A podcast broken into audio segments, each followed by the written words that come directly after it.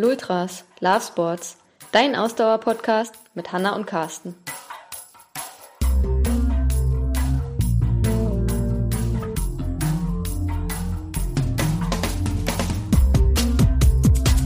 Und irgendwann habe ich dann angefangen mit Laufen, es einfach praktisch war. Weil ich dann im Nachhinein festgestellt habe, da wo andere Leute Fuß haben, habe ich keinen Fuß. Ich bin auch noch von Waldemar Schipinski eingeholt worden. Ich weiß, dass wir in vielen Pressespielen im FC Bayern auftauchen und da stehen nicht so viele Medien drin. Wer Bayern München-Fan ist und regelmäßig Blogs liest, der kennt auch Christopher Ramm. Denn Christopher gehört zum Team des Mirsan Roth Blogs. Wenn Christopher in seiner Freizeit nicht gerade an einem Blogartikel für Mirsan Roth schreibt, dann schnürt er seine Laufschuhe. Wir haben mit Christopher über seinen Weg zum Marathon gesprochen. Warum er zwar schon sieben Marathons gelaufen ist, aber bisher alle in Berlin. Und wie er zu Beginn seines Laufens ins Übertraining geraten ist. Ein bisschen sprechen wir auch über Fußball, dass Bayern München nicht nur die Männerfußballmannschaft ist, sondern noch viel mehr. Es lohnt sich also sowohl für Lauf- als auch für Fußballinteressierte in diese Podcast-Folge reinzuhören. Und für alle Multisportinteressierten. Viel Vergnügen! Äh, hallo Christopher. Hi. Hi Christopher! Ja, äh, wir fangen an, wenn wir anfangen, haben wir gesagt. Also Genau, das jetzt an. Das stimmt. Ja, ich muss jetzt erst mal sagen, hier, es ist heute Rosenmontag. Bei der Aufnahme. Weil ja, es ist, soll man ja eigentlich nicht sagen, wann man aufnimmt, weil man ja meistens zeitunabhängig dann die Folge veröffentlicht. Es ist Rosenmontag und ich sitze hier mit äh, Christopher und Carsten zu Hause und nehme einen Podcast auf. Ähm, das meine- ist für uns aber überhaupt kein Problem, weil wir alle ohne Alkohol hier sitzen. Das stimmt. Da, da, das stimmt, ja. Stimmt. Könnte ich eigentlich fragen jetzt am Anfang, jetzt so ganz spontan. Äh, trinkst du Alkohol? Nein. Genau. Ja. Ich erinnere mich nämlich, äh, als wir uns kennengelernt haben vor fünf Jahren vielleicht oder so, ähm, habe ich nämlich heute noch zu Carsten gesagt, da ist mir aufgefallen, nee, stimmt, da war was, dass du keinen Alkohol trinkst. Ähm, also, wie kommt's? Also schon immer oder? Also die lustige Geschichte geht so. ähm, ich habe ein Jahr auf der Schanze gewohnt in Hamburg, Ah, okay. ähm, nahe Reeperbahn, äh, mit einem St. Pauli Ultra in der Aufstiegssaison. Ich glaube so 2010 war das. Ähm, und da hatte ich, glaube ich, dann genug für mein Leben dann, weil es gab eigentlich jeden Tag einen Grund zu feiern, weil man hat ja Bundesliga gespielt und das war irgendwie ein generelles Erlebnis, selbst wenn man jedes Spiel verloren hatte dann, aber ähm, Bundesliga ist Bundesliga. Bundesliga ist Bundesliga und das war der ganz große Feiertag. Ähm, ja, das ist so die, die lustige Geschichte. Die profane geht eigentlich so, dass ich mich, glaube ich, im gleichen Jahr dann für den Marathon in Berlin angemeldet habe. Und das war mein erster Marathon. Super Überleitung. Und dann natürlich erster Marathon, man ist noch so super ambitioniert und nimmt alles noch ganz genau und man hat die Ziele und jetzt habe ich meinen Plan und den gehe ich jetzt an und ach, Ernährung ist ganz wichtig, aber was können wir denn da weglassen, um das mal richtig zu machen? Ach, Alkohol, ja, dann lassen wir das gleich mal weg. Und so fing es dann an, dass ich gar nichts getrunken habe und dann, ich hatte vorher schon immer relativ wenig Alkohol getrunken und dann dachte ich so, na gut, jetzt habe ich es irgendwie, glaube ich, ein halbes Jahr oder Jahr lang durchgehalten, jetzt komm, lass es doch ganz weg. Okay. Ja, Also, spannend. Genau, wir trinken ja dieses Jahr auch keinen Alkohol, haben wir äh, beschlossen, aber auch einfach so, weil wir sagen, braucht man eigentlich nicht. Ähm, das Witzige ist, genau heute ist ja auch, also montags versenden wir immer unsere Newsletter an unsere äh, ähm, Abonnenten und da geht es heute auch um das Thema Alkohol und wie wir dazu stehen. Und äh, tatsächlich geben wir eben auch die Empfehlung, ja Leute, ihr müsst das halt selber wissen, für, für euren Sport ist es nicht unbedingt zuträglich. Aber natürlich, es stirbt niemand an einem Glas, Glas Bier. Ähm, aber ich meine, wir stecken alle so viel Geld in unsere eigene Optimierung, den Top-Schuh zu haben, das Top-Fahrrad im Triathlon oder noch einen besseren Raceanzug zu haben. Und bei solchen profanen, einfachen Dingen der Selbstoptimierung wie Alkohol weglassen, tun wir uns halt dann meistens immer schwer. Äh, von daher, ja, ähm, das passt also super zusammen. Ja, total spannend, weil ja auch, wie, wie gesagt, wir trinken jetzt dieses Jahr keinen Alkohol und also ja, werden wir auch machen, weil das fällt uns jetzt auch nicht besonders schwer. Wir haben das auch schon vorher schon mal öfter gemacht, dass wir so über längere Phasen nichts getrunken haben. Ähm, und wir sprechen, oder also ich finde es jetzt schon total spannend, ob wir dann überhaupt noch anfangen, weil wenn man ein Jahr lang keinen Alkohol trinkt, dann ist eigentlich auch total bescheuert, dann nach einem Jahr zu sagen, ja, jetzt trinken wir wieder. Deswegen Ich habe ich hab die Befürchtung, dann knallen sie richtig. Ich habe ich hab schon Angst allein schon vor so einer Schachtel Moncherie oder edler Tropfen Nuss oder so. Das ist schon. Also ich habe das ja schon mal ein Dreivierteljahr gemacht, kein Alkohol getrunken und tatsächlich reicht dann, also für einen Fünfer kannst du dich dann ganz gut betrinken. Also zwei kleine Bier und du, du liegst unter dem Tisch, also das reicht völlig aus dann. Aber das schmeckt doch dann auch nicht mehr, oder? Also, das weiß Also- ich nicht. Ich empfinde Bier trinken halt, also das, da ist vielleicht wieder ein bisschen der Grund. Alkohol ist halt ähm, gesellschaftlich anerkannt. Ich trinke das jetzt nicht, um, weil es mir besonders gut schmeckt, Bier oder, oder Wein, sondern es, man, man trinkt es zu irgendwas. Also es gehört irgendwie so gesellschaftlich zusammen. Und wenn man mal ganz ehrlich ist, natürlich braucht man den Quatsch eigentlich nicht. Also, um da aber nochmal zurückzukommen zu dem auch interessanten Punkt, äh, dein erster Marathon. Also, wann war denn das eigentlich? Das war dann schon relativ früh. Also ich hatte jetzt irgendwie so im Herkommen nochmal drüber nachgedacht, aber es war 2010. Ui, okay, krass. Also tatsächlich schon Das eine ist ja Weile Das war vor unseren ersten Marathons. Ich, ich war, glaube ich, auch verhältnismäßig jung. Ähm, jetzt muss ich mal zurückrechnen. Jetzt, ist, jetzt, Jetzt jetzt ist kommt alles raus. Ja, jetzt, kommt, jetzt kommt alles raus. Ich glaube, mit 23 oder 24 habe ich Ja, mich zum krass. ersten angemeldet. Ja, okay, das ist sehr jung für Marathon. Ja, wobei so ab ist schon 21, jung. 22 Für ist das Marathon schon ist okay. schon jung. Ja. Und wie bist du drauf gekommen, ausgerechnet einen Marathon zu laufen? Ich glaube, wie, wie dummerweise man natürlich immer zu irgendwie so einem Hobby kommt, man fängt irgendwie erstmal an, Sport zu machen. Ähm, also ich habe nach der Schule dann schon gemerkt, also, oh, ganz ohne Sport oder diesen regulierten Sport im Sinne von, ich habe immer schön meine Schulstunden und ähm, ich war lange Zeit auch im, im Handballverein, habe Handball gespielt, dass mir da irgendwas gefehlt hat, als ich dann im Studium war und oder beziehungsweise vorher schon im Zivildienst. Und irgendwann habe ich dann angefangen mit Laufen, weil es einfach praktisch war. Ich konnte es irgendwie alleine machen, mich selbst organisieren und vor allem, was als Student auch immer relativ wichtig war, es hat erstmal relativ wenig gekostet. Ja. Das stimmt. De- Dementsprechend sah ich halt auch aus. Also hatte irgendwie so ein paar Laufhosen. Ich hatte, glaube ich, ein, ein langes T-Shirt, was ich, glaube ich, getragen habe bei minus 5 bis plus 25 Grad. Und vor allem jetzt relativ nachteilig, ich hatte auch nur ein paar Laufschuhe. Und dann, wie das halt aber auch so ist beim Laufen, hat man natürlich auch so einen schönen Vorteil, man merkt ja relativ schnell diesen Trainingseffekt. Ja. Also so, haben wir so diesen, nach, den ersten zwei Wochen merkt man ja schon, dass es eine Ja, ja. relativ exponentielle Formsteigerung gibt. Und dann fängt man irgendwie an und dann läuft man irgendwie nicht mal alle zwei Tage, sondern fängt irgendwie an, jeden Tag zu laufen, aber immer noch mit diesem einen Paar Schuhe.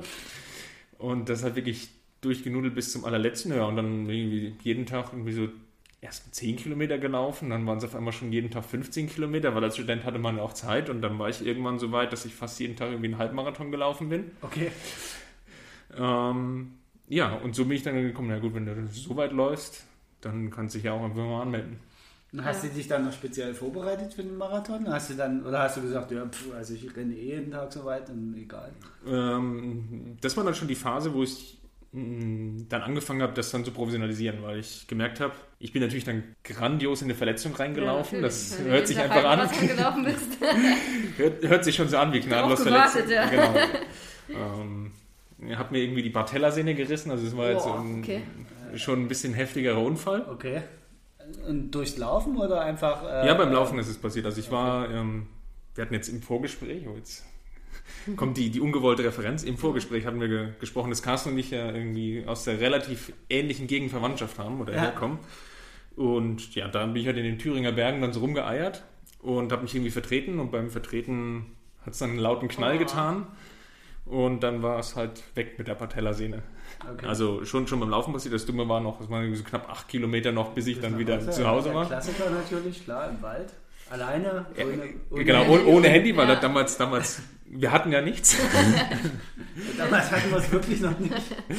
Damals hatte man es wirklich noch nicht. Ähm, also von wegen Lauf-App und so weiter und so fort.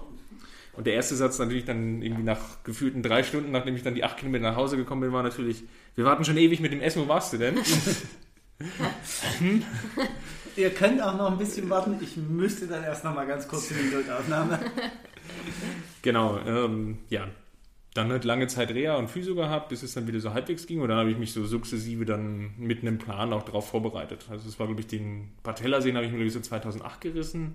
Und dann, oder 2000, ich glaube so 2007 oder 2008, müsste, glaube ich, nachgucken. Und ja, dann aber so professionell vorbereitet und so mit einem Plan und dann so sukzessive wieder rantrainiert und ja, dann halt gedacht so, na gut, jetzt kannst du es riskieren, jetzt melde ich mal. Naja, damals war das ja auch noch kein Problem. Da konnte man sich, glaube ich, für Berlin noch äh, relativ schmerzfrei an, anmelden, oder? Da war das noch nicht so, dass. Ja, das war, das, also es war auf jeden Fall noch so, dass man sich halt, glaube ich, noch ganz gut anmelden konnte, ohne dass es so im, im achten Losverfahren Mhm. und irgendwie nur mit drei Verwandtschaft über Schwibschwager, genau. Ja. Genau. Also äh, bist du dann vor 2010, also wenn du da auch schon gelaufen bist, Mhm. bist du da auch schon Wettkämpfe gelaufen, also auch schon irgendwie 10 Kilometer Halbmarathon oder so gelaufen? Oder? Also ich bin vorher, bis ich mir die Bartella-Sehne gerissen habe, überhaupt keinen Wettkampf gelaufen, Ja, sondern wirklich okay. nur für mich. Ja. Okay. Und dann danach dachte ich so, oh ja, also einen Wettkampf kann man eigentlich ja schon mal machen. Und dann hatte ich angefangen, glaube ich, ich glaube, das erste, was ich gemacht habe, war ein 10-Kilometer-Lauf.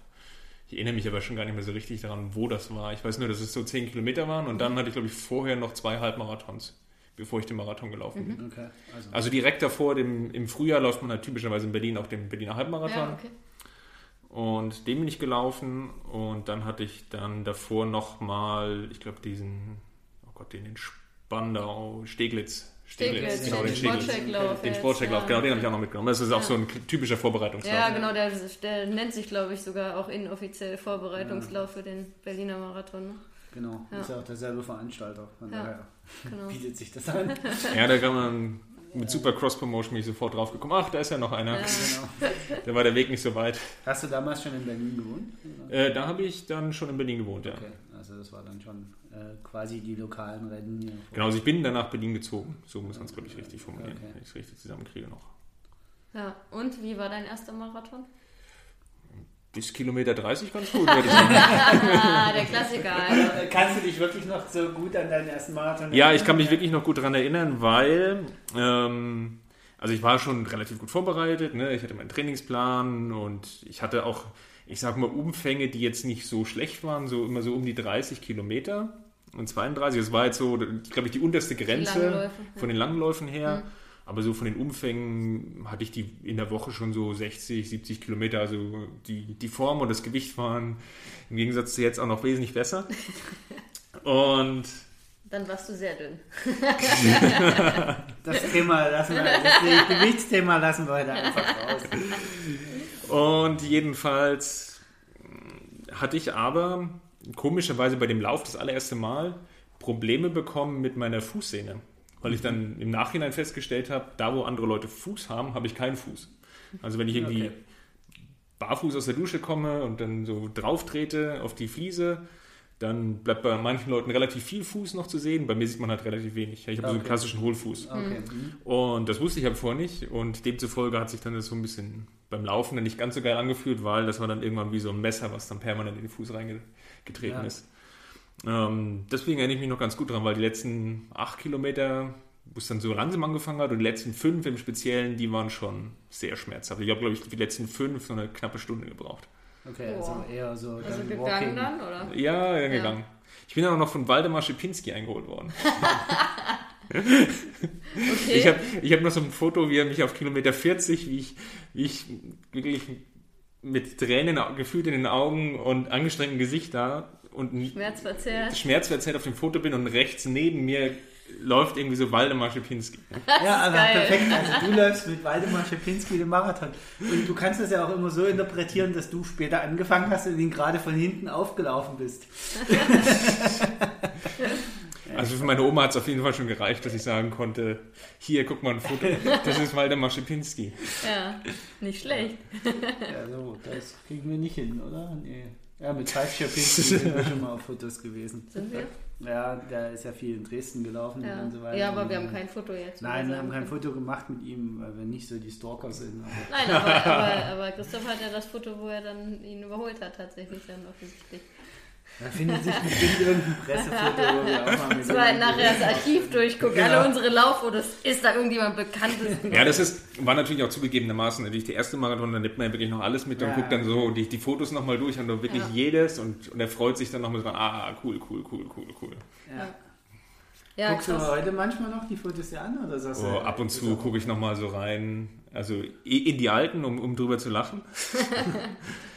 Aber wenn ich jetzt irgendwie nochmal an den Start gehe, dann maximal einmal, wenn überhaupt. Okay. Ja, das ist, ist Wie irgendwie. viele Marathons bist du bisher gelaufen jetzt seit, seitdem? Ich bin jedes Jahr seitdem gelaufen, außer ein Jahr, als ich nicht bei der Lotterie zum Zug gekommen bin. Und mhm. dieses Jahr werde ich auch nicht starten, weil ich verpennt habe, mich anzumelden. Und jedes Jahr in Berlin gelaufen dann? Oder? Jedes Jahr in Berlin gelaufen. Okay. Ja. Bist du sonst noch irgendwo Marathon gelaufen? Ähm, komischerweise nicht, weil sich irgendwie nie so richtig ergeben hat. Halbmarathon ja. Ähm, da bin ich schon ganz gut rumgekommen, aber Marathon selber noch nicht.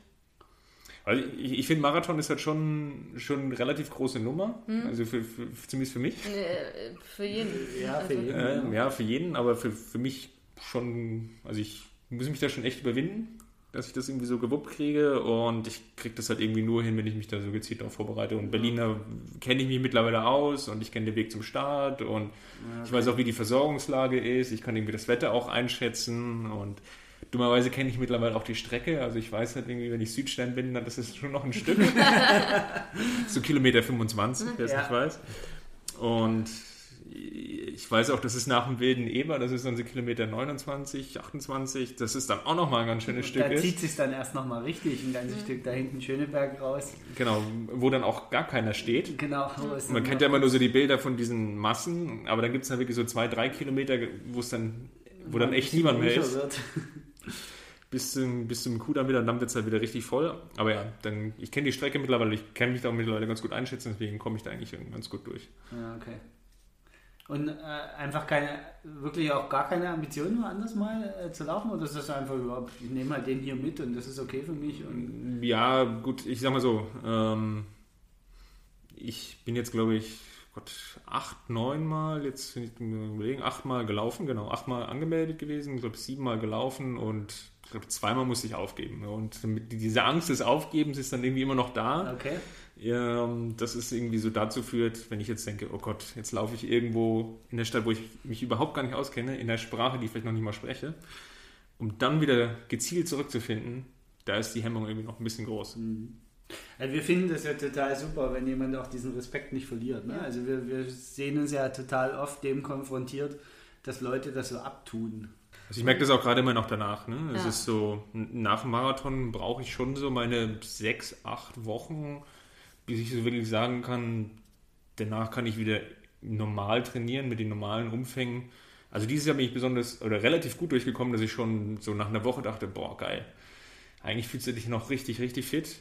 Und wenn man dann irgendwie sagt, naja, so eine mini kleine Runde drehe ich jetzt mal so durch den Park, so zwei, drei Kilometer einfach nur, weil das Wetter war auch irgendwie noch schön im, im September, Oktober. Das will man irgendwie auch mitnehmen und dann, ja, laufen, ne? laufen, laufen, laufen.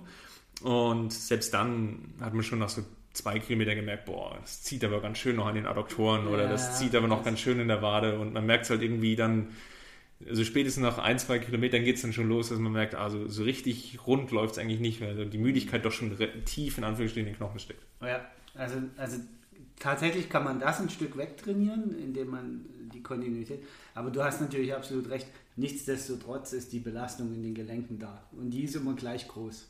Die, da macht es keinen Unterschied, ob du schnell oder langsam, viel oder wenig läufst. Die lässt sich einfach nur anhand deiner Schrittzahl und des Auftreffens berechnen. Die Belastung, die Stauchbelastung, die Kräfte, die auf dein Gelenk wirken. Und das braucht Zeit. Und da, das, das, äh, wenn wir jetzt mal an, an dein, deine spezielle Vorbereitung für, dein, für den Rennsteig damals denken, ja. da bist du ja dreimal drei gelaufen, also in drei Wochen drei Marathons aber dazwischen war halt nichts. Also dazwischen war, war, nichts und ich bin sie alle kontrolliert genau. wirklich äh, im so. Dauerlauftempo gelaufen. Und ne? mit dem Ziel, dann nach einer gewissen Regenerationsphase einen noch größeren Lauf zu laufen, auf den wir hintrainiert haben. Das ist nochmal was ganz anderes, wie wenn du sagst, ja, ich laufe jetzt jede Woche irgendwie so meinen Marathon, dann ja. ist das für mich okay. Also das ist, deswegen ähm, ja, und das macht man halt wirklich mit schon einigen Jahren Erfahrung und auch äh, den entsprechenden Kilometern in den Beinen. Ne? Also tatsächlich, was Carsten vorhin gesagt hat, ist irgendwie für uns immer wieder erschreckend zu sehen, wenn Leute dann irgendwie Marathon laufen und ihren ersten Marathon laufen und dann gleich sagen, oh ja, in ein paar Wochen laufe ich noch einen. Wo ich so denke, boah, also ich bin meinen ersten Marathon 2013 gelaufen damals und ähm, war dann auch irgendwann im Sommer dann so, ja, laufen, ich habe wieder Bock. Und dann habe ich schon gesagt, ja, ich laufe jetzt im Herbst nochmal einen Marathon, habe mich damals auch für den Frankfurt-Marathon angemeldet. Äh, und habe dann auch irgendwann feststellen müssen, ey, das wird einfach too much, jetzt schon zwei Marathons in einem, einem Jahr. und habe dann auch mich schnell wieder meinen Startplatz irgendwann abgegeben, weil ich einfach gemerkt habe, das wird zu viel körperlich. Und das ist manchmal dann schon verwerflich, wenn die Leute irgendwie da gar nicht mehr auf sich selber und auf ihren Körper hören und auch nicht so differenzieren und dann einfach nur natürlich oft durch irgendwie Social Media oder andere Lauf realen Lauf-Communities, äh, die es gibt, einfach sich so anspornen lassen von anderen, die dann schon viele Jahre irgendwie das machen ähm, und das dann gar nicht entsprechend differenziert sehen. Ne? Das ist irgendwie. Gibt es bei dir was, was dich antreibt, wo du sagst, da lasse ich mich von hetzen beim Laufen oder beim Sport machen generell? Ich lasse mich hetzen, dummerweise. Oder ich habe jetzt im Winter angefangen. Ich, ich arbeite überwiegend im, im Homeoffice. Ähm, und habe halt irgendwie Vormittagstermine und dann Nachmittagstermine. Und meistens lege ich es mir so, dass ich in der Mittagspause Zeit habe. Und jetzt im, im Winter habe ich das irgendwie so versucht zu verhaften, dass ich dachte, na geil, da kann ich ja in der Mittagspause in meiner einen Stunde ungefähr nochmal so sechs, sieben Kilometer laufen gehen. Und dummerweise ist es aber manchmal so relativ knapp, weil ich so eine Stunde Anschlagzeit hatte, inklusive Anziehen, rausgehen, duschen, duschen im, im Zweifelsfall. Wobei im Homeoffice ist das ja, das Erste, was wegfällt. Ähm, gepaart mit, ja, vielleicht will ich irgendwie danach nochmal was essen oder so, wenn ja. es ganz dumm läuft. Und ja, irgendwie so ein bisschen warm machen und so ein bisschen Beine auspennen. Danach will ich vielleicht auch noch, wenn ich irgendwie wieder reinkomme, will ich nicht gleich irgendwie direkt wieder in das nächste Telefonat steigen. Ähm, dann habe ich mich meistens davon irgendwie zu sehr hetzen lassen und bin dann ja. irgendwie so sechs, sieben Kilometer irgendwie gefühlt wirklich auf Anschlag gelaufen. Ich habe so eine feste, feste Standardrunde und die weiß ich eigentlich ziemlich genau, was ich dafür brauche. Das sind nämlich irgendwie so ähm, ja, 6,9 Kilometer in so 32 Minuten und das halt irgendwie jedes Mal, dann ist es manchmal schon ganz schön stressig, auch im Winter. Aber jetzt so Lauf-Communities oder so ist, ist nicht so. Ähm, ich war lange Zeit in einer, also auch noch zu Studentenzeiten gab es in Berlin von der TU so ein Lauftreff. Ich war mhm. in der TU in Berlin und die haben sich im Grunewald getroffen. Einmal meistens, also öfters, auch dann nochmal so abseits der normalen Kurse. Und die sind dann im Grunewald so verschiedene Runden gelaufen. Also mhm. Grunewald ist ein Naherholungsgebiet hier in Berlin. Und das habe ich relativ lange gemacht. Und ähm, das ging damals auch noch relativ gut, weil ich ein Auto hatte und konnte mit dem Auto in den Grunewald fahren und mm, hat es immer zeitlich ganz gut gepasst. Jetzt habe ich kein Auto mehr. Jetzt ist es zeitlich ja, ein bisschen knapp, da rauszukommen. Ja, also es ist halt echt. Aber die haben mir damals auf extrem gut geholfen, erstmal reinzukommen, mhm. so ein Gefühl ja. dafür zu kriegen, auch so Belastungssteuerung und auch dann doch noch den, nach den Langläufen nochmal wieder ein bisschen rauszunehmen. Okay. Und das war schon, schon relativ cool, auch so ein Tempogefühl zu entwickeln. Mhm. Das hat enorm geholfen, weil früher man ist jung und dann gab es halt nur Eingas, ja. Vollgas. und de dementsprechend ist man irgendwie immer gefühlt 95, 100 Prozent gelaufen oder 105. Und dann habe ich immer gelernt, ah, man kann ja auch mit 80 Prozent laufen. okay. Danach ähm. ist man ja gar nicht mehr so kaputt.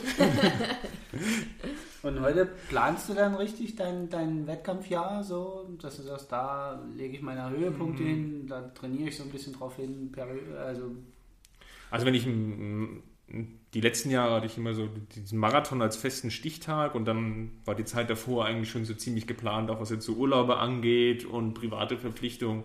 Okay. Also dieser Sonntagvormittag für meinen langen Lauf, der war eigentlich, das waren so die Eckpunkte, die gesetzt waren. Der Rest legt sich dann so ein bisschen beruflich variabel so dazwischen. Ne? Ist manchmal ist es Dienstag, manchmal ist es Mittwoch für einen längeren Zwischenlauf oder Mal sind die Umfänge irgendwie jeden Tag, was es einfach zeitlich ergibt. Manchmal dann auch vielleicht nur fünf Tage oder vier Tage in der Woche laufen. Das ist dann ein bisschen mehr variabel und dann auf den beruflichen Tagesgegebenheiten angepasst. Machst du noch anderen Sport? Äh, Rennrad mache ich viel. Okay. Also so, potenzieller Triathlet. ja, wenn das Schwimmen nicht wäre. Ja, das sagen sie alle. Das ist kein Hindernis. Das kann ich selbst sagen. das ist ja auch überhaupt gar kein Problem, weil das Schwimmen ist die kürzeste Und Disziplin. schwimmen können wir alle. Also fast alle.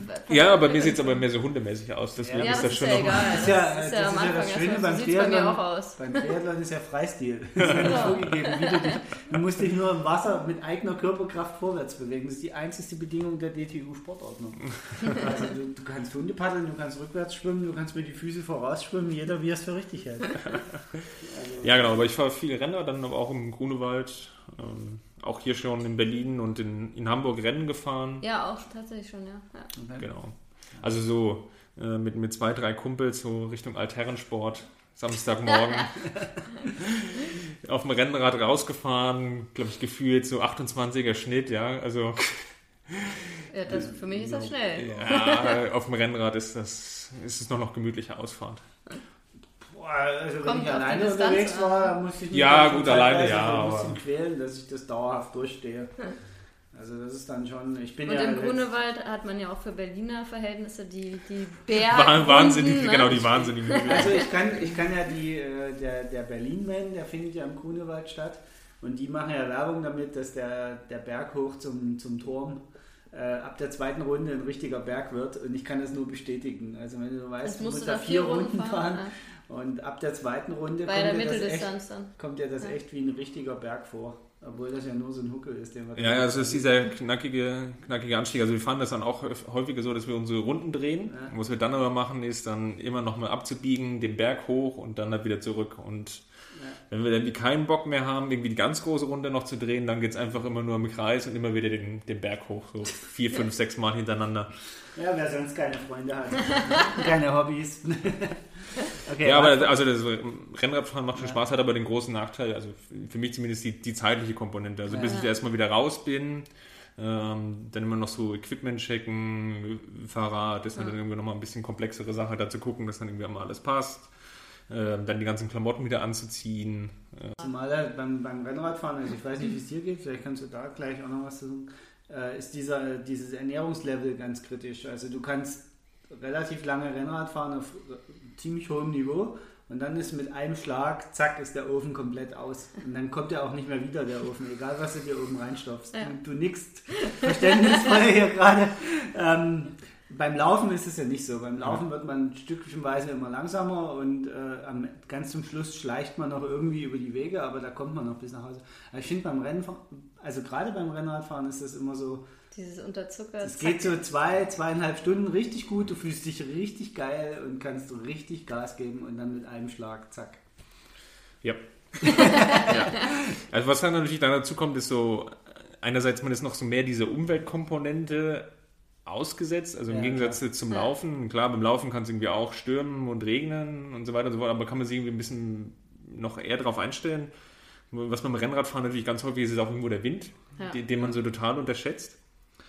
Und das, das, das geht dann schon geradezu, gerade wenn es hinwärts natürlich irgendwie Rückenwind hat Ja. und man es überhaupt nicht merkt und dann rückt und denkt, oh Gott, oh Gott. Jetzt ist es aber schon noch ganz schön weit. Ja. Ja, das, das kenne ich. Also einmal, einmal muss man, glaube ich, in diesen Hungerast reingefahren Ja. sein, dann, dann weiß man, dass man das nicht mehr machen. Und dann passiert das nochmal irgendwann und dann. Äh, Naja, dann, dann, dann, dann nimmt man, dann fängt man an. Dann hat man so, was dabei. Dann hat man was dabei, Ja. dann denkt man drüber nach. Dann nimmt man auch mal Geld mit, dass man sich Ja, zur Not noch mal irgendwas genau. kaufen kann. Ich bin mal an, an der Ampel wegen so einem Hungerast einfach umgefallen. Also ich bin äh, gefahren und habe auch gemerkt, okay, der Akku ist heute leer und äh, bin dann noch, äh, bin in der Gruppe ausgefahren, das war noch, äh, als ich in Bremen gewohnt habe. Und habe dann noch was gegessen sogar, als wir uns, als die, die eigentliche Ausfahrt zu Ende war und musste dann eigentlich nur noch vier Kilometer gemütlich nach Hause radeln. Alleine. Und dann an der Ampel, ich war so unterzuckert und so im Delirium, dass ich einfach vergessen habe, dass ich auch noch ausklicken muss. und dann echt so wie so ein Anfänger, wo ich da schon eine ganze Weile gefahren bin. Wie so, also man muss ja einmal in seinem Leben mit dem Rennrad umfallen. Ne? Ja, also das gehört gehört dazu. irgendwie dazu. Ja. Wenn man, also man muss irgendwann mal das Ausklicken vergessen. Also ich kann bestätigen, dass an der Theorie nichts dran ist. Ich bin toi toi noch toi nie? noch, noch nie umgefallen Das und komischerweise hat es mich auch noch nie hingeschmissen. Es war so drei, vier Mal bei den Wettkämpfen, was kurz davor. Äh, kann ich vielleicht gleich nochmal erzählen, aber mich hat es irgendwie noch nie Okay. hingeschmissen. Also das äh, Das ist außergewöhnlich. Das ist echt außergewöhnlich. bewahre es dir. Ja.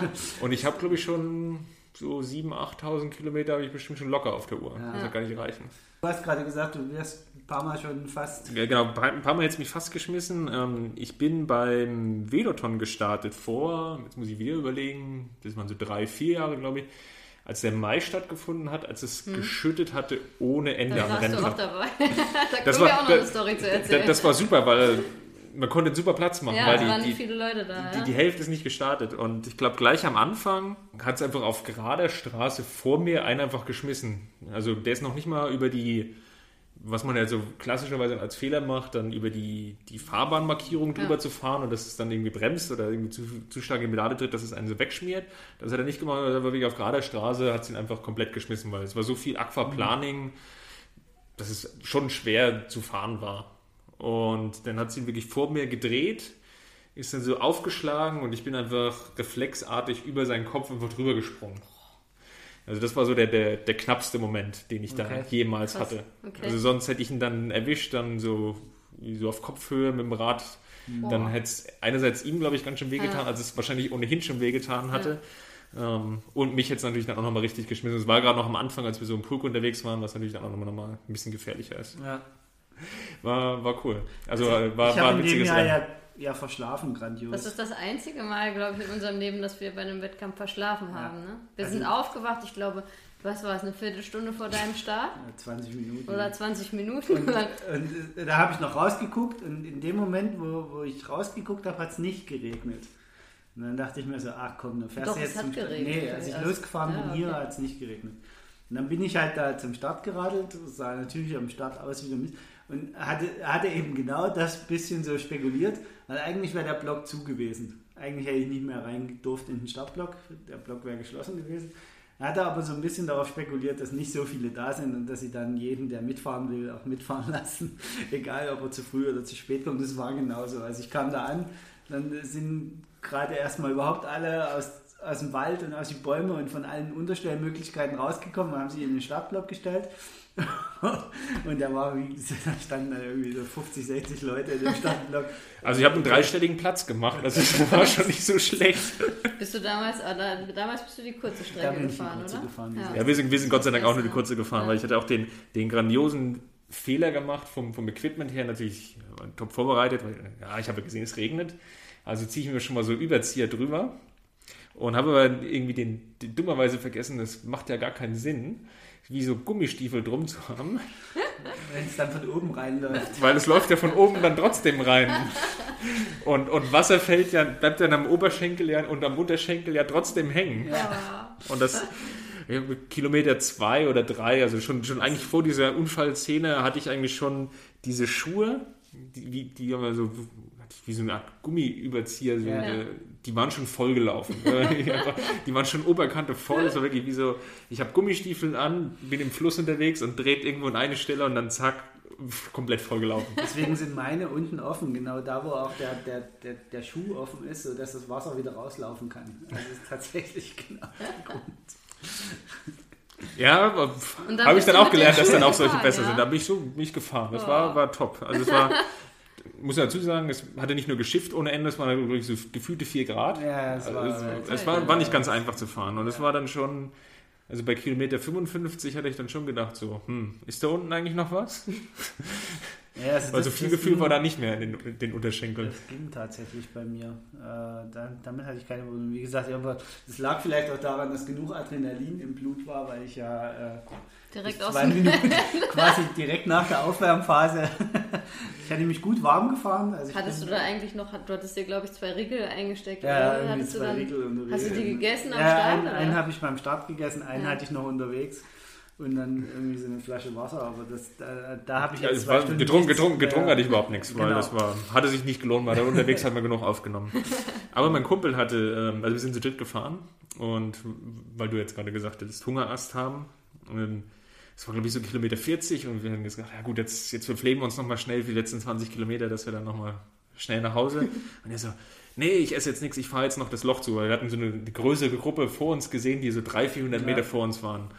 Und wir hatten gerade so, ein anderer Kumpel, ich den, den Riegel schon so halb im Mund ausgepackt. Und der so, komm, ich fahre uns das Loch jetzt noch zu. Und dann hat er uns da wirklich noch rangefahren. Und dann hat sie ihn wirklich zerrissen. und mit zerrissen meine ich wirklich zerrissen. Also der ist wirklich so geplatzt, wie man, glaube ich, nur auf dem Rad wirklich platzen Ja. kann. Und dann ist er, glaube ich, die letzten 20 Kilometer haben wir, also auf einer Fahrzeit wahrscheinlich von so von 40 Minuten, haben wir ihn, glaube ich, 50 Minuten abgenommen oder so. Also er ist dann tatsächlich äh, Also er hat wirklich fast zurückgeschoben. Ja. Also wir standen schon am Ziel, haben noch auf ihn gewartet und hatten schon so Medaille entgegengenommen und haben was gegessen, haben uns irgendwie, haben glaube ich sogar dort noch geduscht und waren angezogen, haben mit unseren Freundinnen gequatscht und dann, ach, da kommt er. wenn ich jetzt so an, an die langen Triathlons denke, wo man ja die Gefahr hat, dass man nach hinten Wobei beim langen Triathlon, da, da verpflegt man sich doch eigentlich gut, oder? Ja. Da macht man sich auch nicht so einen Stress in der Wechselzone, weil ist eh egal, man ist eh ewig lang unterwegs. Ja, vor allen Dingen, also tatsächlich wenn du dich mit Triathlon ein bisschen auseinandersetzt und dann die längeren Sachen machst, da du weißt, dass du danach noch was tun musst, Naja. schiebst du halt wirklich nach, also spätestens nach deinem zweiten Triathlon fängst du an, dir eine Essensstrategie zu überlegen und versuchst die dann auch durchzusetzen, wenn nicht gerade irgendwie der Magen völlig rebelliert. Und da ist halt eine der Regeln, ist halt eine halbe Stunde oder eine, eine Viertelstunde, bevor es aufs Laufen geht, möglichst nochmal was zu essen, ne? weil auf dem Rad geht's Essen einfach leichter. Ja, eben. Das ist ja eigentlich immer ganz kannst, angenehm. du kannst auf dem Rad einfach Ja, und eher nach hinten raus irgendwann ist es halt dann wieder schwerer. Also das ist ja auch, die Erfahrung habe ich auch gemacht beim Ultralaufen, irgendwann willst du halt nicht mehr. Ne? Also du bist irgendwie dann zehn Stunden unterwegs und dann, gut, jeder hat da so seine Vorlieben, was er isst, weil das ist ja beim Ultralaufen auch sehr speziell. Da hast du ja Leute, die essen zwischendurch irgendwie eine Suppe oder äh, sich irgendwie Grieß, Grießbrei und Haferschleim und hast du nicht gesehen und oder irgendwas oder halt Butterbrote. Also- Habe ich auch ausprobiert, aber für mich irgendwie überhaupt nichts. Also ich bin da, bleib da tatsächlich irgendwie so ein bisschen bei den zuckerhaltigen Sachen und irgendwelchen Riegeln. Aber wenn du irgendwie sechs, sieben Stunden unterwegs bist und da dann halt mal immer regelmäßig in so einen Riegel reingebissen hast, dann willst du irgendwann nicht mehr. Nee, es Also- ist dann, man, ist dann auch relativ schnell drüber. Also ich bin auch Ja. immer noch so am, am perfekten Produkt am Suchen, was so das so das Ja. genau das Richtige für mich ist, weil ich auch relativ schnell vom Magen her dann drüber bin Mhm. und dann natürlich auch in so ein Loch reinfalle. Ja. Wo ich dann so merke, ach scheiße, eigentlich müsste ich, aber ich, ich kann eigentlich Geht gar nicht. nicht. Es es ist irgendwie so, uh. War für dich Fußballspielen selber irgendwann mal eine Option? ähm, ich habe früher gespielt als Kind. Okay. Ähm, Also ich habe mit Fußball angefangen und, und, und viel früher gekickt und ähm, früher war das halt noch so, dass man als Kind rausgegangen ist und ähm, das, ja, es klingt, klingt heutzutage völlig Ja. undenkbar. Ähm, nein, das wird bestimmt heute auch noch so sein und man wird nur traumatisieren und die, die ältere Generation wird wieder schimpfen. Ich habe ich hab gerade überlegt, aber ja, also man könnte den Eindruck gewinnen, dass Kinder heute sich zu wenig bewegen. Aber das Ja, wie, wie, wie, wie dem auch sei. Ähm, ich bin auf dem Dorf groß geworden und nach dem Schulende irgendwie mit dem Bus nach Hause und dann war eigentlich so ziemlich klar, irgendwie so um drei ähm, Fußball spielen und dann von um drei bis um sechs oder um sieben oder um acht, bis es dann irgendwann Ja. dann dunkel wurde, ging es dann nach Hause. Ähm, das war so der, der ganz normale Anfang und das habe ich dann relativ lange gemacht, bis ich so 10, 11 war vielleicht und dann habe ich dann irgendwann angefangen Handball zu spielen und im Handball war ich dann so ein Tick erfolgreicher und es war auch ein bisschen einfacher zu organisieren und deswegen bin ich dann irgendwie im Handball geblieben, relativ lange, bis so 16, 17, vielleicht 16 dürfte es gewesen sein. Okay. Und dann, wie kam es dazu, dass du als gebürtiger Thüringer und jetzt in Berlin lebender ausgerechnet für einen bayerischen Verein Ja, jetzt, jetzt, jetzt tun sich die Abgründe auf, Gott sei Dank. Da hören vielleicht gar nicht mehr so viele zu. Vorher abgeschaltet, gedanklich. Ähm, ich habe früher Libero gespielt. Also früher Okay. gab es noch die Position des Liberos beim Fußball, wer sich da auskennt. Ähm, also so der, der allerletzte Abwehrspieler. Und meistens der, der immer irgendwie kam, wenn es irgendwie gebrannt hatte. Und das habe ich gespielt und da gab es irgendwie einen, der da ganz gut war, irgendwie Anfang der 90er Jahre und das war Lothar Matthäus. Und äh, der ging dann damals frisch zu den Bayern oder wieder zu den Bayern. Und ich war irgendwie komischerweise großer Lothar Matthäus-Fan als Okay. Kind. Und so bin ich dann irgendwie beim FC Bayern gelandet. Okay. Weil es auch die Phase war, wo es sportlich zwar irgendwie so halbwegs lief, aber es war jetzt irgendwie auch nicht so überragend. Ähm, irgendwie so Fünfter mal Sechster geworden. Ähm, so in dieser Zeit war das halt. Und dann ja, bin ich halt irgendwie beim FC Bayern hängen geblieben. Wir haben ja mal die Theorie aufgestellt, dass nicht der, äh, dass man sich seinen Verein gar nicht aussucht, sondern dass der Verein sucht sich seine Fans aus. Würdest du das so, äh, würdest du dem so zustimmen?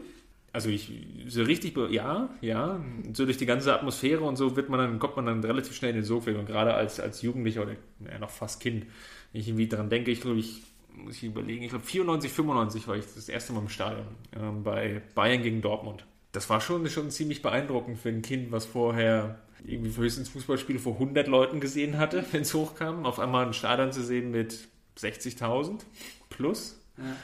Ähm, und wo wo man das Spiel vielleicht gar nicht so viel mitkriegt, weil irgendwie alle Leute standen und man irgendwo so zwischendurch irgendwie so halbwegs das Spielfeld sehen konnte und die laut dröhnende Musik man überhaupt nicht gewohnt war und dann irgendwie der Jubel von 60.000 und wenn das Spiel dann auch noch gewonnen wird, dann, ja, dann bleibt man halt irgendwie dabei.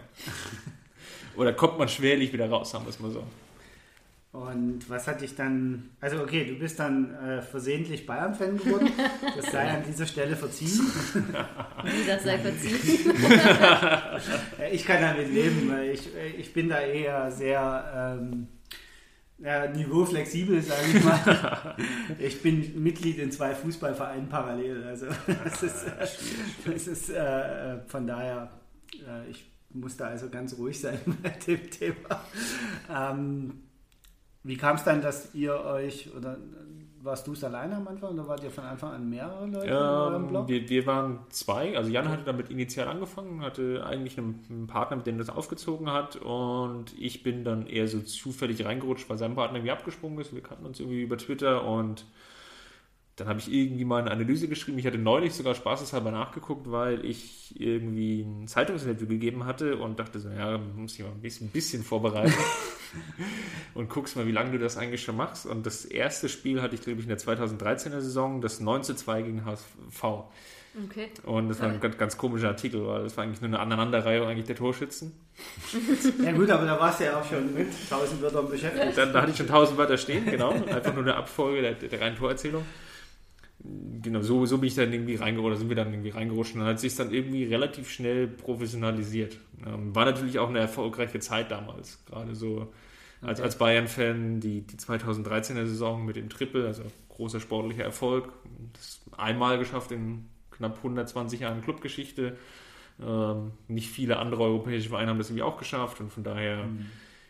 war man dann irgendwie so angefixt und dann kam irgendwie mit Pep Guardiola vielleicht noch der vermeintlich beste Trainer und ja, dann gab es so eins zum anderen und dann wurde es halt relativ schnell relativ groß. Also mittlerweile seid ihr acht, neun Leute? Ja, wir sind also, eine, eine, relativ große Truppe aus fast 20 Personen, die ah, okay. irgendwie, äh, es gibt so ein festes Kernteam, was schreibt bei uns. Ähm, das sind so um die sechs Leute, sage ich jetzt mal. Dann haben wir dahinter ein Team, was so Technik und Finanzen macht. Ähm, dann haben wir noch Personen, die nur das Lektorat machen, was dann doch schon mal nötig ist, gerade wenn es dann irgendwie so relativ schnell geschrieben ist. Also ein, ein Teil, den wir da immer machen, ist so eine, eine Spielberichtsanalyse und was uns halt, das war eigentlich auch so der große Antrieb des, des Blogs generell. Uns hat es immer so geärgert oder mich ärgert es eigentlich immer noch, wenn ich irgendwelche Artikel lese über das Spiel und das ist einfach nur so eine stumpfes Nacherzählen so von drei Toren und dann im Zweifelsfall steht noch da, ja, er hat es irgendwie mehr gewollt. Äh, und es ist irgendwie so wenig analysieren, was eigentlich okay. genau in diesem Spiel passiert ist. Und unser Anspruch war, schrägstrich ist es halt noch, ähm, da so ein bisschen halt tiefer reinzubohren. So, warum lief das Spiel jetzt so, wie es halt lief? Und kann man natürlich sagen, ja, wo ist es der Faktor Glück und irgendwo auch mal ein Zufall. Ähm, es gibt aber auch viele Faktoren, um das, diese beiden Punkte eben zu beeinflussen. Und das versuchen wir halt irgendwie so abzuhandeln. Mhm. Und da haben wir einfach auch ein Team, was halt uns im Hintergrund hilft, dann ähm, uns dann zum Beispiel mit Grafiken zu versorgen während okay. des Spiels und dann auch ähm, die Artikel zu lesen, mhm. dann in unserem CMS-System das dann schon ein bisschen vorzubereiten, sodass wir das dann einfach äh, reinpasten können, sodass wir meistens schon mittlerweile so zehn Minuten spätestens nach Abpfiff eigentlich schon so eine 1500 Seiten Analyse von dem Spiel haben online. Ähm, ja. Wie, wie steht der Verein zu eurem Blog? Schöne Frage. Ähm, also wir werden gelesen. okay.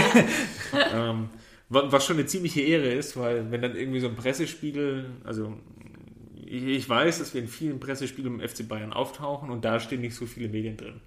Sondern da sind irgendwie so ausgewählte und unser Blog gehört da dazu. Okay. Und dann irgendwie so mit, mit fünf, sechs anderen und der Blog dann noch da drin zu stehen, das ist schon nicht so schlecht. Ja dann werden dann auch so die wichtigsten Absätze kommen dann schon raus und werden dann als, als meinungsbildend, wenn man das so nennen will, dann wahrgenommen.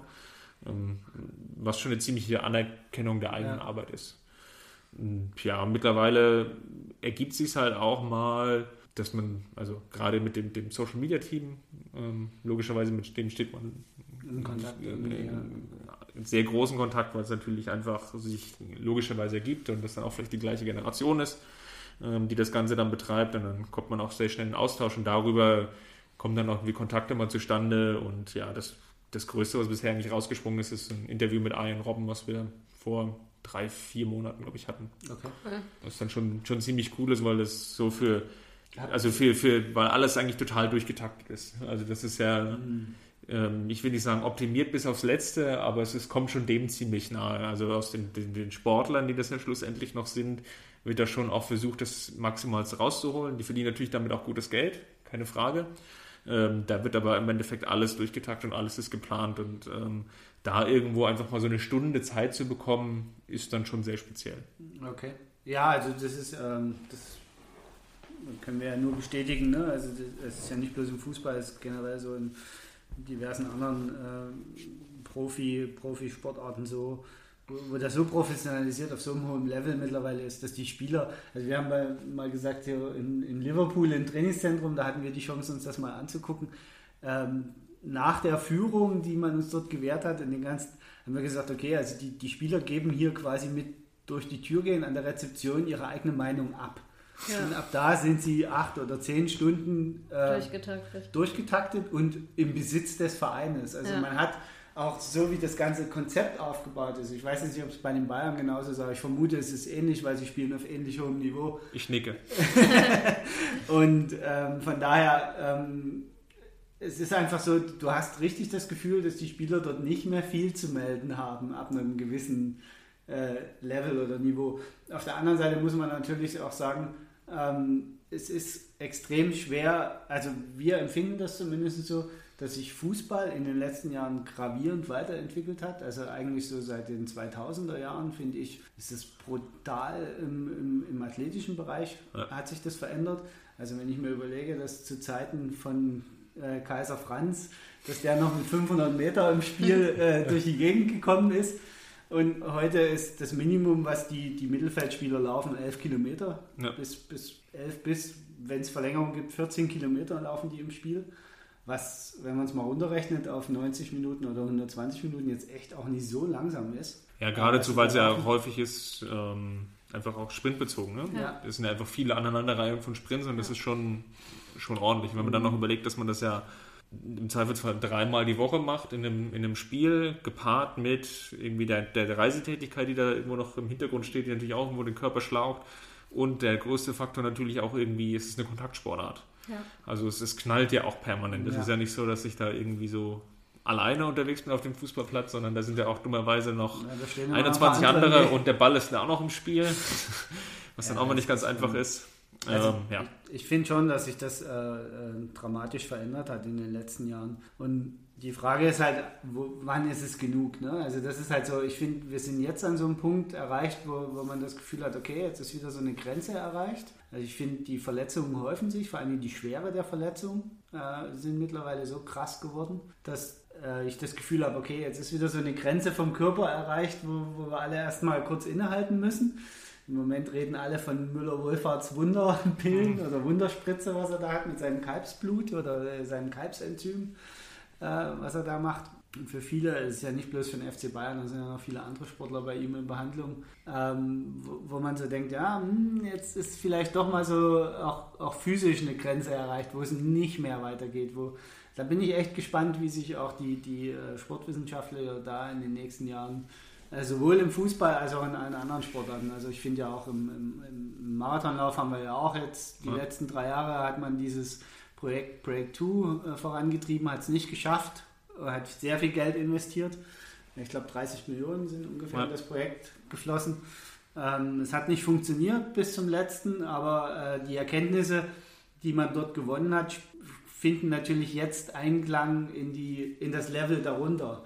Und genauso ist es ja auch äh, beim Fußball. Ne? Erstmal kriegen es die Top-Top-Vereine, dann schlenkert sich so langsam durch die gesamte Liga und dann auch durch die anderen Ligen hindurch und professionalisiert dann wieder die Basis ein Stück weit. Was dann wieder von unten natürlich, ich sag mal, neue Spieler heranzieht, die mit einem ganz anderen Fundament daherkommen. Ja. Und dann wird es wieder spannend, ob man dann nicht die Spitze wieder durchbrechen kann, die heute also so ein bisschen die Grenze ist. Ja, es ist einerseits natürlich körperlich ja. der gewisse Punkt, aber natürlich andererseits auch taktisch. Also wir sehen, glaube ich, gerade auch im Sport, und das ist so das Interessante, was, was uns halt auch so interessiert ist, ähm, ja, wie, wie, hat denn Taktik darauf einen Einfluss? Weil das ist halt eben auch ein taktisches Spiel. Ähm, das macht es eben auch so interessant zu gucken, also für mich zumindest. Dass ich irgendwie sehe, naja, wie, wie verhält sich denn das jetzt?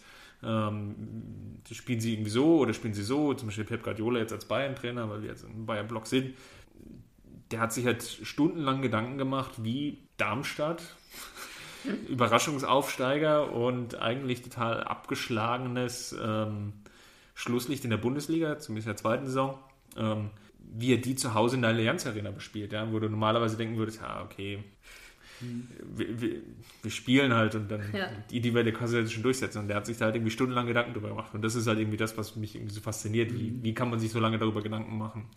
Und gerade sind wir, glaube ich, wieder so an dem Punkt, wo sich das so ein bisschen wieder zurückentwickelt und man könnte vielleicht auch sagen normalisiert, weil man es vielleicht auch gedanklich irgendwie zu sehr auf die Spitze getrieben hat und sich vielleicht zu sehr Gedanken gemacht hatte. Stimmt, ja. Im Sinne von, ähm, ja, spielen wir jetzt Viererkette, spielen wir Fünferkette, ja, wir müssen irgendwie 100 Systeme irgendwie im Kopf haben.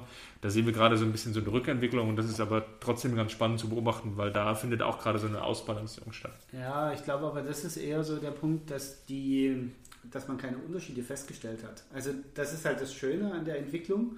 Wenn, also gerade im taktischen Bereich, wenn man merkt, es funktioniert nicht, dann wird es irgendwann einfach fallen gelassen. Ne? Dann ist das so, also dann, dann lässt man es einfach wieder weg oder wie du sagst, macht sich dann keine Gedanken mehr darum großartig, sondern dann, dann rücken andere Sachen wieder.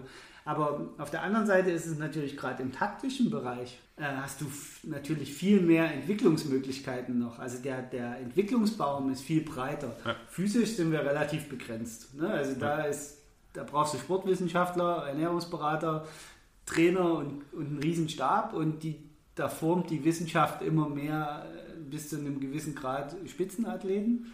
Das Spiel ist wie gesagt schneller geworden und, und auch ähm, läuferisch viel intensiver. Aber ist, da ist die Richtung klar und die ist seit Jahren in eine Richtung. Also es geht darum, wer sind die fittesten auf dem Platz und wer kann 90 Minuten diese enormen Tempoläufe durchstehen ja. mittlerweile. Aber taktisch finde ich, ist dieser Baum viel breiter und dadurch ähm, das ist das, was Mannschaftssportarten im Allgemeinen und Fußball auch im sehr Speziellen ausmacht, ist es halt immer wieder so, dass es diesen Überraschungsmoment noch gibt. Also es gibt diesen einen Zweig im Baum, den die Leute bisher übersehen haben und mit dem man dann eben auch mal den FC Bayern überrumpeln kann. Ja. Obwohl man spielerisch vielleicht ihm nichts entgegenzusetzen hätte. Ich muss auch dazu sagen, dass natürlich da auch ähm, über Regeln ganz viel gesteuert werden kann. Also wenn du jetzt so die Entwicklung natürlich anguckst, körperlich geht es irgendwie immer weiter nach vorne, irgendwie ein bisschen so einen gewissen Grad wahrscheinlich. Aber taktisch ist natürlich auch beeinflusst durch die Regeln. Irgendwie so eine der größten Regeländerungen war irgendwie Anfang, Mitte der 90er, als der Torwart das Rückspiel, mhm. ähm, als die Rückspiel- oder Rückpassregel aufgehoben oder ja. eingeführt wurde, ja. dass der Torwart den Ball, wenn er vom eigenen Mitspieler kommt, dann nicht mehr in die Hand nehmen darf. Und das hat das eigentlich komplett revolutioniert, das Spiel, weil vorher war das eigentlich so ein Rückfallmechanismus, aber wir greifen an, aber wir kommen nicht vor, schnell zurück zum Torwart, der nimmt den irgendwie die Hand auf und dann nochmal von neuem. Jetzt darf der Torwart eben nicht mehr in die Hand aufnehmen, was natürlich enormes Risiko birgt. Ja. Und das Spiel auch natürlich nochmal viel physischer gemacht hat, weil jetzt lohnt es sich ja auch, den Torwart anzulaufen, weil der kann ja gar nicht so gut mit dem Ball umgehen. Zumindest war es lange Zeit so. Und das ist ja, beschreibt ja genau das, was du auch gerade gesagt hast. Ähm, es hat dann einfach eine gewisse Zeit gebraucht, bis die Tor, jungen Torhüter dann auch angefangen haben oder gelernt haben, äh, die müssen ja auch Fußball spielen können. Genau. Die spielen ja nicht nur mit den Händen, die spielen auch jetzt mit den Füßen. Und das hat relativ lange gedauert und da sieht man, glaube ich, immer nur jetzt noch so die Auswüchse davon, dass es immer noch so dauert, aber die, die Besten, wie Manuel Neuer oder Testegen, die haben das schon perfektioniert. Die spielen ja. auf dem ähnlich hohen Niveau wie die Feldspieler und das ist so ein leichter taktischer oder spielerischer Vorteil, den sie sich einfach genau. rausgearbeitet haben. Also dadurch ergibt sich jetzt plötzlich eben eine neue taktische Situation, ja. weil ich habe eben da hinten jemanden stehen, den ich aktiv ins Spiel mit einbinden kann. Also ja. das haben wir ja auch schon oft gesehen bei Manuel Neuer.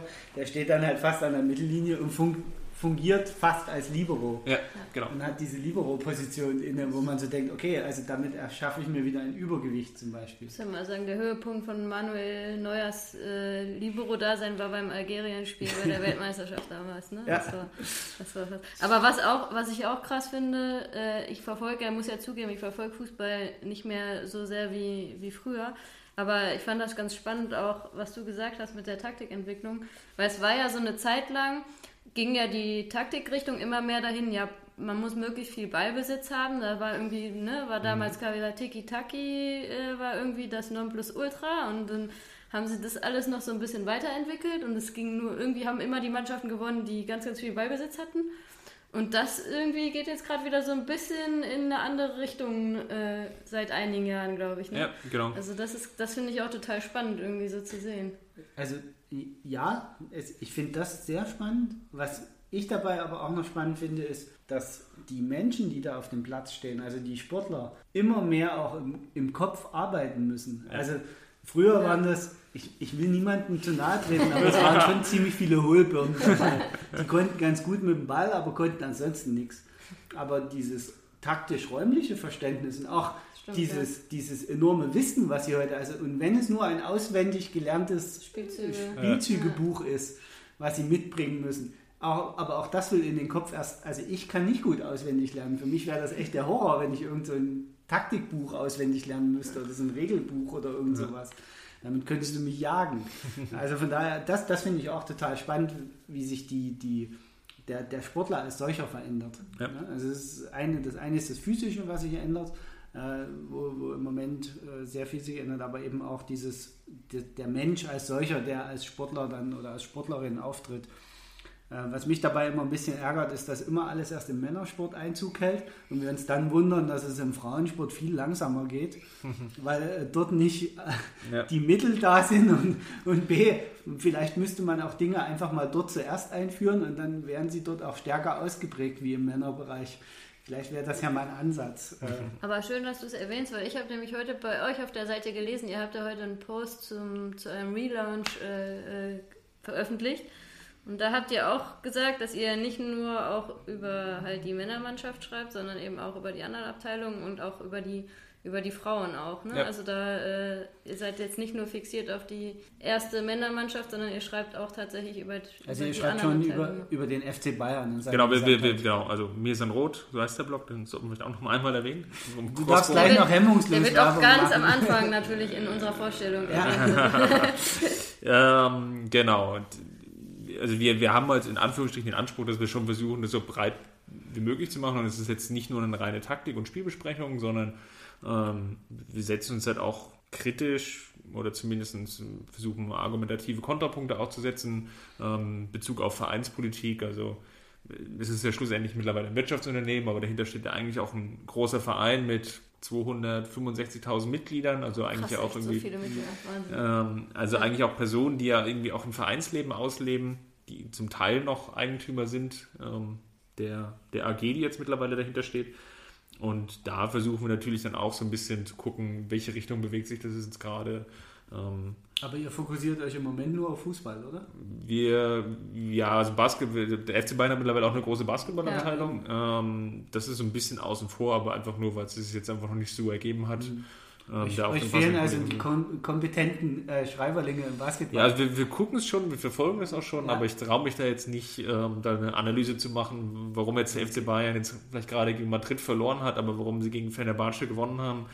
Oder warum jetzt das fünfte Spiel gegen Bremerhaven jetzt doch nicht so ganz aus wie irgendwie gedacht. Also da halte ich mich irgendwie ein bisschen zurück. da bin ich in Anführungsstrichen wirklich nur der normale Fan. Ja. Okay. Aber ja, um deine Frage nochmal zu beantworten, ähm, genau, also wir gucken auch auf die, die Jugendmannschaften, aber eben auch auf die Frauen. War ja irgendwie vorhin auch schon die Frage, so wie, wie steht der Verein dazu? Das war gerade eben über die Frauenabteilung, ging es halt das Blog wesentlich leichter, weil das halt alles noch viel kleiner ist und gesetzter, war glaube ich das richtige Wort, was ich jetzt gesucht habe. Und dann, dann kommt man auch einfach mal mit Spielerinnen ins Gespräch oder kann einfach mal so äh, sich Dinge erzählen lassen. Es ist vielleicht auch noch nicht alles glatt geschliffen, weil dann bekommt man irgendwie auch nochmal so eine ungefärbte Meinung, weil eben vielleicht nicht bis ins Letzte geschult sind, was dürfen sie jetzt sagen, was dürfen sie jetzt nicht sagen. Und dann bekommt man so, ja, dann haben wir so und so gemacht und dann ist es irgendwie nochmal spannender oder ist es ein anderes Gespräch. Ähm, ist das beim FC Bayern so, dass die, die Frauenmannschaft quasi komplett autark ist? Oder sagt der Ja. Gesamtverein schon, wir nehmen sie auch mit oder wir, wir geben das so ein bisschen, wir Ähm. geben ihr von, von unserer Strahl, also nicht nur den Namen Strahlkraft, sondern es- auch von unserer Medienkompetenz zum Beispiel, die nutzen wir mit, um die Frauenmannschaft zu pushen oder so? Nee, Also nee, es- also es ist, es findet so in Anführungsstrichen so ein bisschen Cross-Promotion natürlich jetzt statt. Jetzt gerade jetzt irgendwie auf Twitter oder so. Jetzt ähm, war Stand heute, wo wir jetzt aufnehmen, ähm, war jetzt zum Rückrundenauftakt ein relativ großes, wichtiges Spiel in der Bundesliga.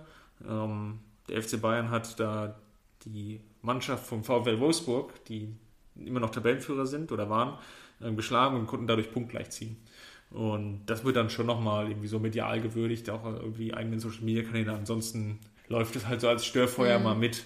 okay. Ähm, ich glaube auch nicht, dass es da jetzt so einen ganz großen Austausch gibt. Das äh, liegt dann eigentlich, glaube ich, wie du es jetzt auch gesagt hast. Da, da fehlt es halt vielleicht noch so ein bisschen an der, der nächsten Stufe zur Professionalisierung. Da sind auch die, die Bedürfnisse nochmal eine ganz andere. Da geht es dann eher so ein bisschen auch um die, die Vorbereitung auf das Leben nach dem Sport, was ja jetzt im Bundesliga-Geschäft nicht mehr vielleicht so die ganz große Stellenwert hat oder Bedeutung hat, weil einfach die, die Spieler einfach finanziell ausgesorgt haben im Regelfall. Im Damenbereich natürlich noch anders, weil es, da gibt es einfach noch das Leben nach dem Sport, weil es einfach die finanziellen Möglichkeiten nicht gibt. Ja, es wäre halt schön, wenn es da auch noch so ein, so ein ich, ich bin da immer so ein bisschen hin und her gerissen, muss ich zugeben, bei, bei dem Thema. Also ich frage mich immer, ob es jetzt besser wäre, wenn mehr Vereine eine Frauenmannschaft gründen und quasi aus der, aus der Strahlkraft des vorhandenen Image ja. dann die Frauen mit hochziehen oder ob es nicht besser wäre, solche Sachen wie Turbine Potsdam Potsdam. würden viel mehr äh, äh, entstehen und, und es würde sich was Eigenes kreieren. Auf der anderen Seite, äh, wir üben das ja jetzt auch schon ein paar Jahre. Die Bundesliga, die Frauenbundesliga gibt es eine ganze Weile und die Frauennationalmannschaft war ja auch eine Zeit lang überragend erfolgreich. Und es hat halt nicht gereicht, ja. um, sich den großen medialen Platz zu sichern. Also ich finde ich find das eigentlich aus dem Grund immer ganz spannend, ähm, weil, weil für mich spielt so Geschlechterbetrachtung eigentlich nicht so eine große Rolle, sondern es ist eher die, die Leistung, die genau. dahinter steht. Ähm, ich finde es aus dem Grunde so interessant, weil es halt Sportarten gibt, wo es halt eine nahezu Gleichberechtigung gibt. Also denke irgendwie jetzt vielleicht an Tennis oder man denke auch an diesen ganzen Wintersportarten, die jetzt ja gerade laufen. Ähm, das findet irgendwie auf Augenhöhe statt und da sind ja auch die, ja die Berichterstattung darüber und alles ist irgendwie wirklich pari. Und dann gibt es ja wirklich so Ausreißer. Und das ist ja gerade bei den Mannschaftssportarten noch ganz extrem. Ähm, ja, und Fußball ist natürlich das Extrembeispiel, wenn man jetzt rein aufs Finanzielle schaut. Genau, und Fußball ist natürlich irgendwo das Extrembeispiel, aber ich denke jetzt auch an die, was jetzt wo uns immer so landläufig Randsportarten gilt, aber Handball, ja, ähm, Basketball. Ja. Dann gibt es ja so ein paar Ausreißer wiederum, wie vielleicht wie Hockey, was wiederum ganz spannend ja, ist. Aber wobei da sind beide schlecht, ne? Finanziell gestellt. Und auch medial. Ja, ja, also ja. Da, da, ist, da spielt es dann vielleicht schon gar keine Rolle mehr. Genau. Oder vielleicht ja. irgendwie Volleyball ist vielleicht auch noch so eine Ausnahme, die jetzt so ein bisschen einfällt, wo es vielleicht irgendwie noch so halbwegs pari ist. Aber ja, das ist irgendwie das, was ich so spannend, spannend finde, ist, glaube ich, das richtige Wort, weil so ähm, ich das nicht ganz nachvollziehen kann, was jetzt so die ja. wirklichen Gründe sind, die ja, jetzt dahinter stehen. Schwierig, genau. Also es ist ein ganz, ganz großes Feld. Soziologen ja. sagen, der Hauptgrund ist, dass äh, äh, Männer das Sagen haben. In den meisten äh, Sportverbänden und in den meisten Medienhäusern haben einfach Männer das Sagen und dadurch ist es einfach schwer, da durchzukommen durch die Tür. Ähm, dem Argument kann ich mich nicht so wirklich verschließen. Das klingt mir sehr logisch. Ähm, und Gegenbeispiele zeigen ja auch, dass in dem Moment, wo man es wirklich mal erzwingt, pari pari, äh, funktioniert es ja auch meistens. Ne? Also es gibt ja ganz wenige Beispiele, wo man dann hinterher sagen muss, oh, haben wir uns vertan. Aber weil du gerade die, die Wintersportarten äh, genannt hast, Nordisch Ski-WM war ja jetzt gerade und ja. die nordische Kombination, mhm. die ja. Frauen, da war heute ein Interview in der Zeitung von dem äh, Herrn Hüttel, der das verantwortlich leitet beim Deutschen Skiverband, um dass es endlich olympisch wird, mhm. dass Frauen-nordische Kombination olympisch wird. Und tatsächlich äh, stehen sie im Moment dort vor einem Henne-Ei-Problem, hat er gesagt heute in dem Interview. Dass er nämlich sagt, das IOC sagt, wir brauchen erst einen Weltcup. Ja. Mhm. Ähm, eher dürfen wir es nicht, dürfen wir die Frauenrennen nicht mit aufnehmen. Ähm, er sagt aber, bevor wir nicht, bevor es nicht olympisch ist, treiben wir die Nationen nicht dazu, überhaupt Frauenmannschaften aufzubauen. Und zu investieren. Am, ja. am, Ende, im Endeffekt sagt er, macht es ja auch keinen Sinn, jetzt einen Weltcup zu starten mit Deutschland, Norwegen und äh, USA. Weil das wären die drei Verbände, die wohl schon sehr weit sind, die das also sofort äh, aus dem Boden stampfen könnten, die wohl auch in den Gesprächen so weit sind. Und äh, alle anderen Nationen machen das noch so, ja, hm. Und äh, das fand ich ganz interessant, wie er da heute sein Dilemma sozusagen mhm. geklagt hat, dass er gesagt hat, naja, wenn es olympisch wäre, würde der Druck viel höher werden. Und da sind wir wieder bei dem Thema, ja, im Olympischen Komitee sind Frauen wieder mal unterrepräsentiert. Ja. Deutlich unterrepräsentiert, ja. Aber da öffnen wir jetzt ein Thema. Ähm, da genau, da äh, müssen wir jetzt ein bisschen die, äh, die Bremse reinschieben. Äh, wir, wir sollten auch schon langsam echt, zum Ende kommen. Echt schon wieder ganz schön übers Ziel hinausgeschossen. Ja, ähm, das ist diese Sportfaszination, ja. ist einfach ein Problem für ja. uns. Äh, wir können einfach zu sehr über Sport reden. Ähm, ja, das ist furchtbar. Genau.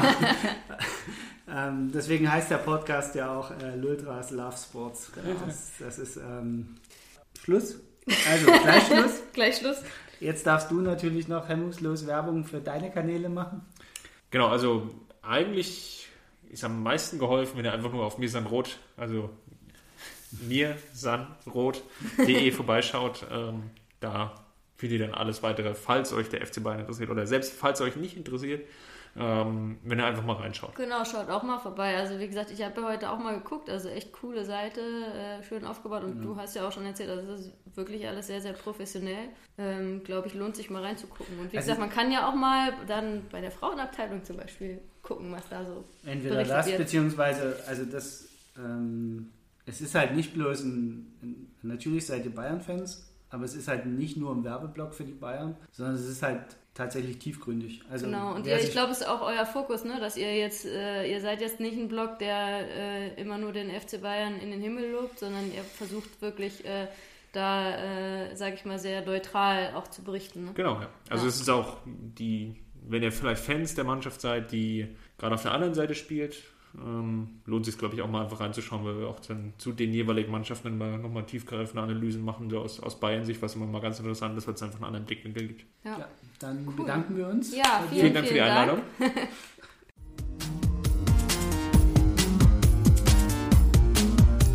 Das war die heutige Folge von Lultras Love Sports, der Ausdauer-Podcast mit Hanna und Carsten. Wenn es dir gefallen hat, würden wir uns über eine 5-Sterne-Bewertung bei iTunes freuen. Kommentieren und mitdiskutieren kannst du auf unserer Webseite www.ausdauer-coaches.de oder schau einfach in unserer Lultras Facebook-Gruppe vorbei.